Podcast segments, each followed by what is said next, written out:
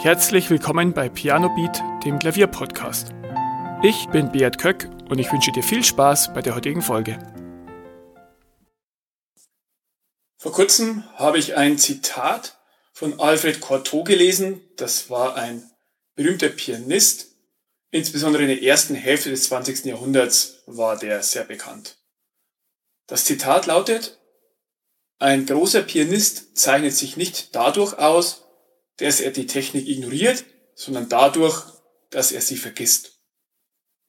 In diesem Zitat steckt mehr drin, als man anfangs meinen würde.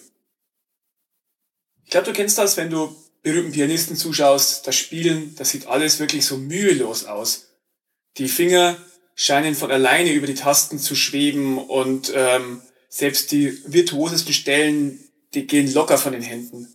Da fragt man sich ja, wie machen die das? Wie können sie so Bewegungen so mühelos und leicht aussehen lassen. Und vor allen Dingen, ja, meistens spielen sie es auch noch auswendig. Also wie können sie das auch noch auswendig beherrschen?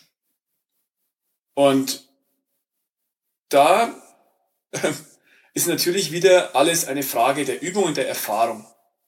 Das heißt, am Anfang, ganz am Anfang, wenn man Klavier lernt, ist man sehr viel damit beschäftigt, die Koordination der Hände hinzukriegen, laut und leise zu spielen, Rhythmus zu nennen, Akkorde lernen, wie man nuanciert spielt. All das ähm, erfordert am Anfang große Konzentration und das hört man auch. Ich kann mich noch sehr gut dran erinnern, als ich die ersten Jahre Klavier gespielt habe, habe ich ein Stück für meine ähm, Vorstellung perfekt beherrscht, habe es gespielt. Kurz darauf hat es mein Vater gespielt und bei ihm hat es einfach viel sauberer und locker geklungen. Und das hat mich immer ein bisschen gestört, weil ich konnte das Stück wirklich, aber bei mir hat man gemerkt, ich musste mich einfach stark konzentrieren, dass die Töne richtig sind, dass ich es einigermaßen richtig spiele, dass so diese Lockerheit nicht drin war. Und ja, mit der Zeit wird es dann und mit der Übung konnte ich dann immer schwerere Stücke locker klingen lassen, wirklich auch mühelos und war dann bei dem Punkt, wo ich nicht groß über die Technik nachgedacht habe. Und je nachdem, wo du jetzt bist, wenn du ja, mittelschwere Stücke schon spielst, dann kannst du bestimmt leichte Stücke spielen und die gehen dir relativ leicht von der Hand. Du musst dir keine große Gedanken über die Technik machen. Aber wenn du bei Stücken bist, die deinem aktuellen Level entsprechen oder das ein bisschen übersteigen, dann ähm, bist du konzentriert, du musst dir Gedanken machen über die Technik, über bestimmte Details. Wenn du dann Stücke in deinem jetzigen Level gemeistert hast, dann kannst du schaffen, wenn du das so oft geübt hast, dass du wirklich auch dann die Technik vergisst, dass du dann so im Flow bist, dass das alles ähm, keine Rolle mehr spielt.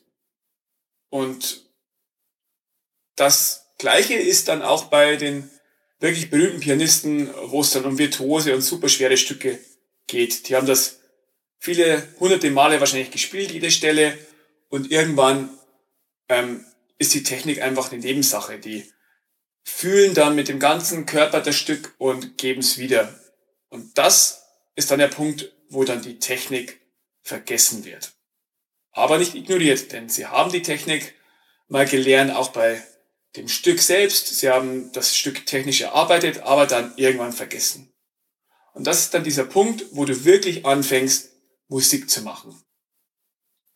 Meine Einladung an dich ist, denk mal drüber nach. Hast du schon mal Stücke gespielt, wo du nicht an die Technik gedacht hast, sie vergessen hast? Und wie ist das, wenn du jetzt Stücke mit deinem jetzigen Level spielst? Wo ist da der Unterschied? Und wo kommst du vielleicht hin, wenn du Stücke sehr gut beherrschst?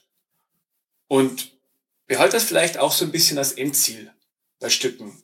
Dass du sie so gut beherrschst, dass du wirklich die Technik vergessen kannst. Das war mein kleiner Impuls für diese Woche. Ich wünsche dir eine wunderschöne Zeit und wir hören uns nächste Woche wieder. Vielen Dank, dass du zugehört hast.